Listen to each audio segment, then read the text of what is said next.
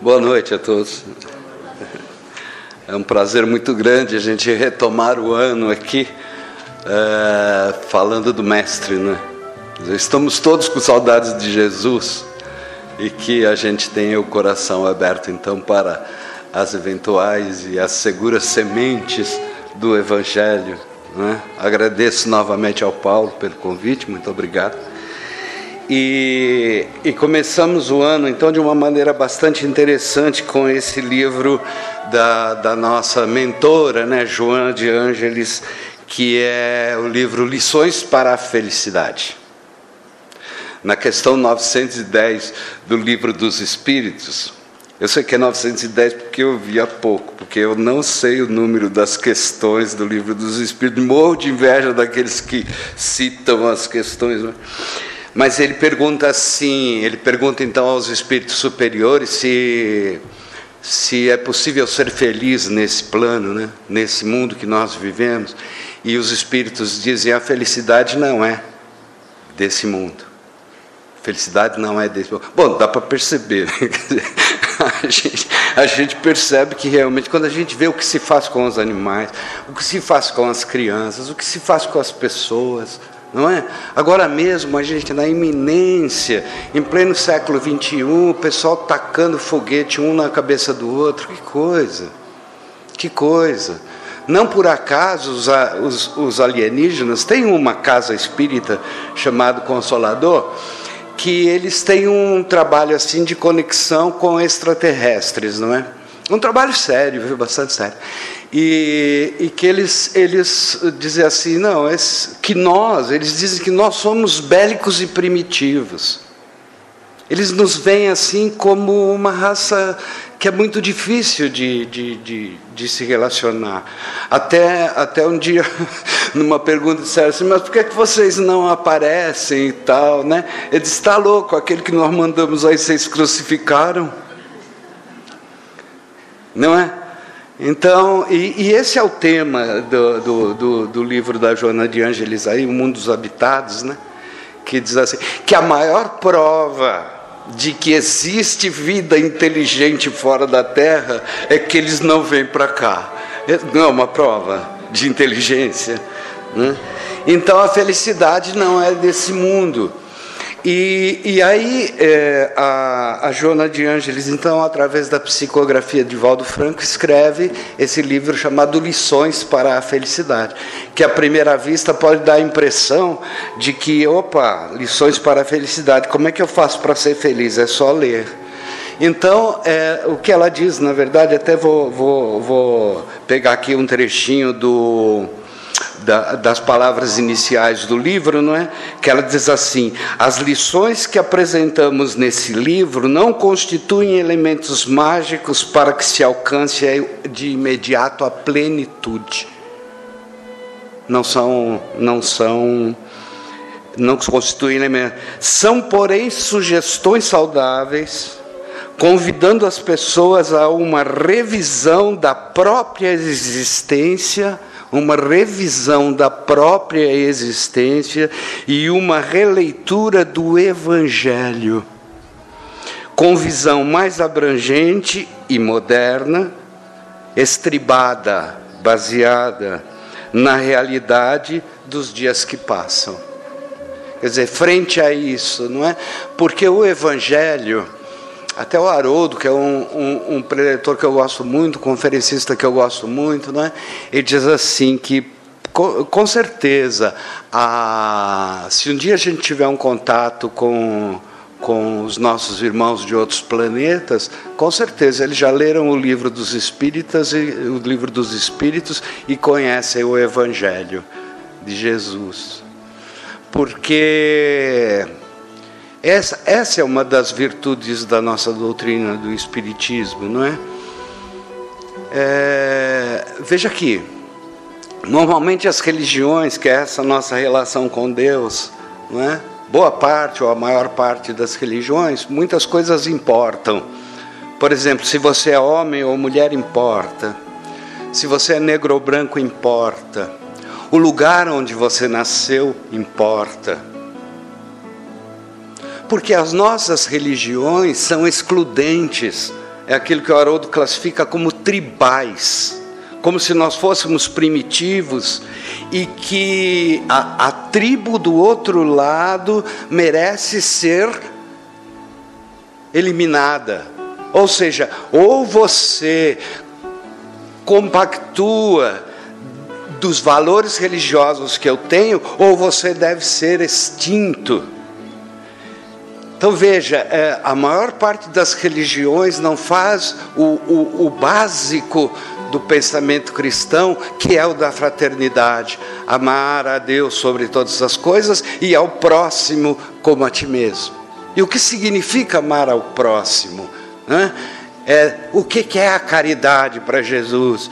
É dar, desde um olhar, a tua própria vida por isso que na última ceia no, ele, ele diz assim: e tenho para vocês mais um mandamento: ame o teu, o teu próximo como eu vos amei. Quer dizer, nesse sentido, ele deu a vida, mas não para nos salvar, ou não para elevar os nossos pecados, como normalmente se diz, não é? Aí ele morreu na cruz para nos salvar, para tirar os nossos pecados, não é? Os nossos pecados são nossos. Se alguém tem que tirar esses pecados, o que é que são os pecados? São os desvios da lei. Então, é, começando esse ano, começando o livro da, da, Lições para a Felicidade da Joana de Ângeles, ela vai nos falar dos mundos habitados.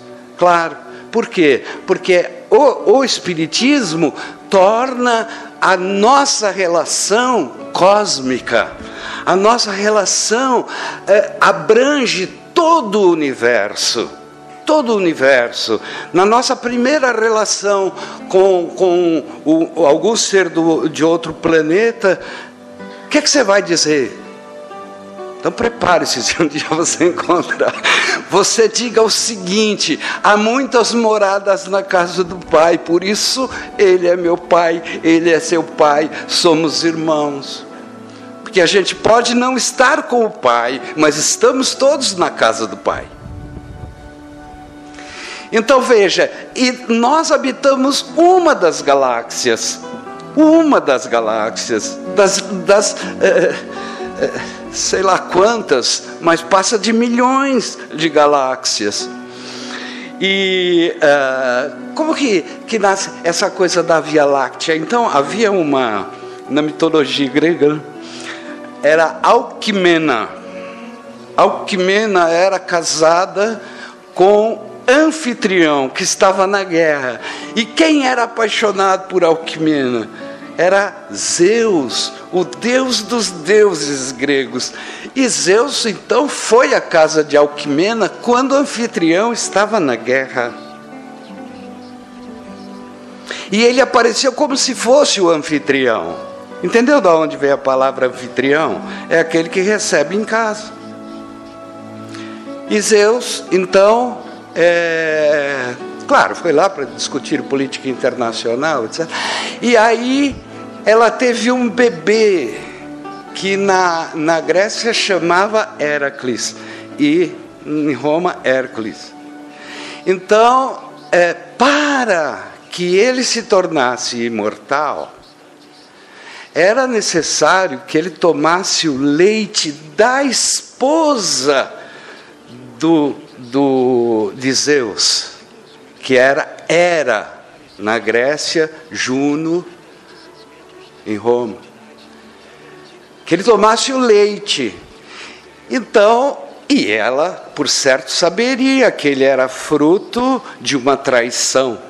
Coitada. Era foi a, a, acho que a deusa mais traída da mitologia e ela é a protetora das relações conjugais. Olha que ironia.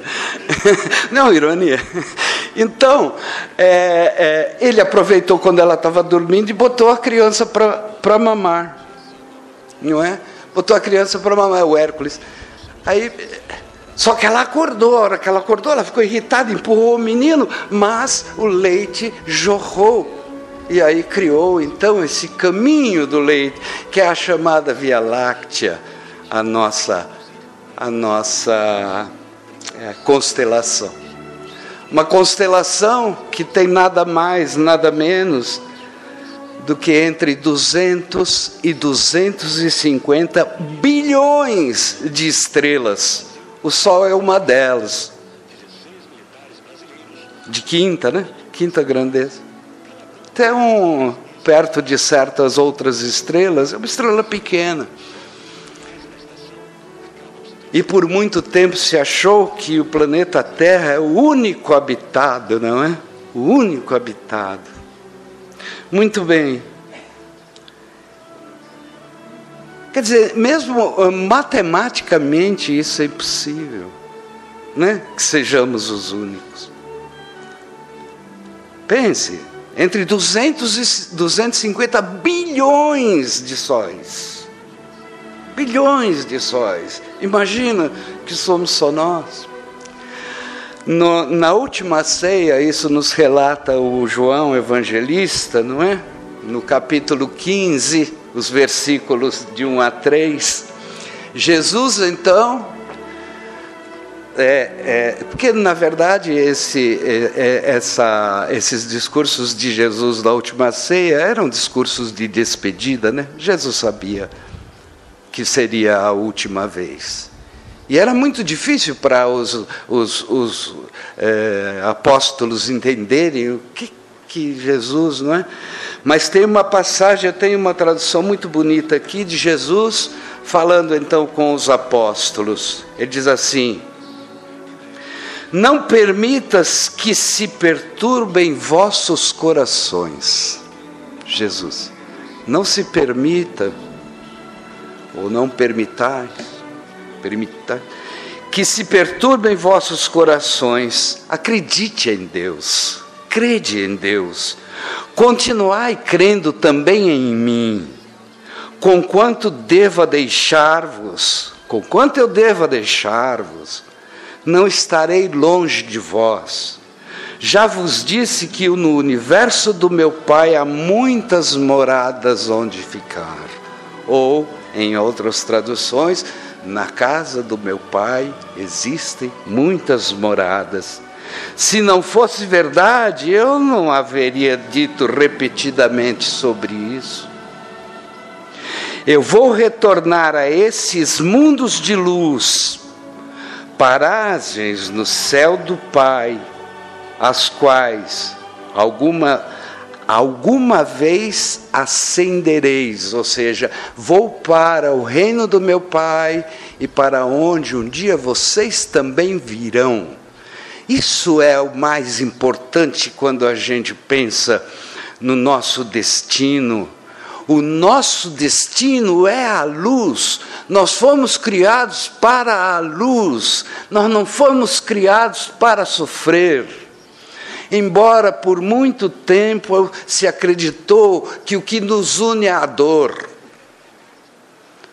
Muitos de nós que tivemos formação católica, eu sou um deles, tivemos formação católica, normalmente vimos que o caminho era o caminho da dor. Basta ver que Jesus sempre aparece em pleno, em terrível sofrimento.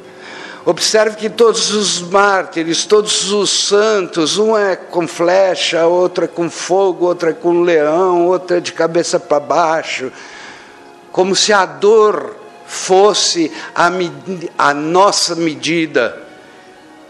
E Jesus, no seu Evangelho, sempre enalteceu o amor e a luz. Então eu vou para a luz, ele diz: Eu vou para a luz, para onde vocês também irão um dia. E é por isso que a gente está aqui nesse planeta, que é o de expiações e provas, para que a gente possa passar por mais essas provas. E como a gente passa? Qual é o caminho? Ele diz assim: Eu vou pedir ao meu Pai que mande um consolador.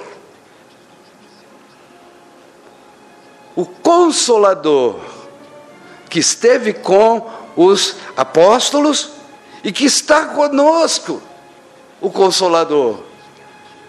que é o Espírito Verdade, ou Espírito da Verdade, ou Espírito de Verdade, não é?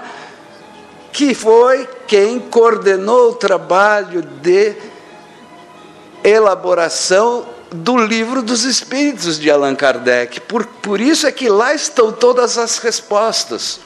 Todas as respostas. Esse é o, o, o, o espírito, chamado espírito de verdade. É o, o consolador prometido. É, muitos, se, muitos acham que o que nós temos é o solucionador prometido. Veja Jesus como solucionador prometido, ou seja, todos os problemas que eu tenho, eu falo com Jesus e pronto, ele soluciona. Não, ele não é um salvador, ele é um libertador. E ele nos liberta na medida em que ele nos dá o caminho. Ele não, não existe, eu sou o caminho, a verdade e a vida. E qual é esse caminho? Porque acima, acima de todos nós, paira a lei, a lei divina que Allan Kardec dividiu em dez partes chamadas das leis morais. E diz: onde estão as leis morais? Estão gravadas na nossa consciência. Mesmo que não saibamos, mesmo que a gente nunca as tenha estudado, elas estão em nós. A gente sente isso quando, não sei se já aconteceu com vocês, às vezes acontece comigo Parece que está. Então veja, rapaz, está estourando tudo lá. Então veja uma coisa. É, é, um, um traço, por exemplo, uma das leis é a chamada lei de adoração. Lei de adoração. Onde ela está? Na consciência de todos os seres humanos. É por isso que, seja qual for a civilização, seja qual for a civilização, todas elas têm deuses. Já observaram isso? Todas têm deuses. Isso é resultado do quê? Da lei de adoração que existe dentro de nós. Então observe uma coisa: é, é, é os mundos, os mundos são divididos. Eles são divididos em mundos primitivos, que é aquele destinado às primeiras encarnações, quando o, o, o que rege a relação das pessoas é puramente o instinto. Né? Depois, expiações e provas. Não sei se vocês conhecem algum, mas é aqui Aí a gente vai, estuda o livro dos Espíritos, vê o que é mundo de expiação e prova, não sei o quê, faz até, vai, ah, eu vou no centro espírita agora porque eu não quero mais, etc, etc. Mas não faz reforma íntima. Aí nasce a hora que você abre o olho e fala: Meu Deus, estou aqui de novo. Por isso que chora quando vai, vai começar tudo outra vez, não é?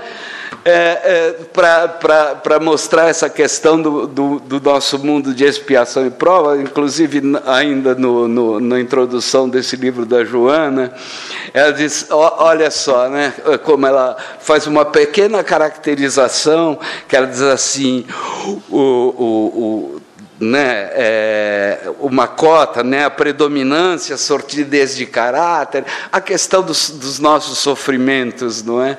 E é um pequeno, ela diz assim, o, o que é que nos, nos cerca, né?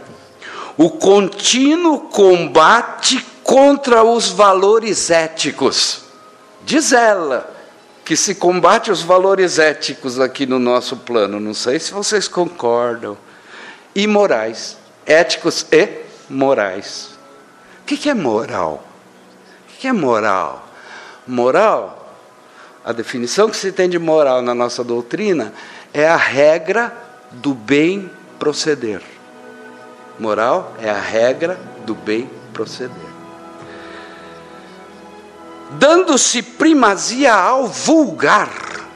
Olha, parece que o nosso meio é um meio vulgarizado, diz a Joana, hein? Ao chulo, ao perverso e primitivo,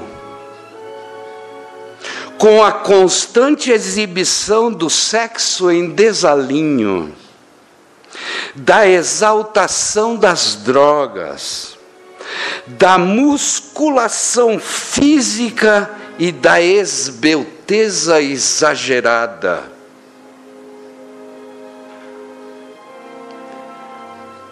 Tudo isso aturde, gerando inquietações profundas e distonias prejudiciais.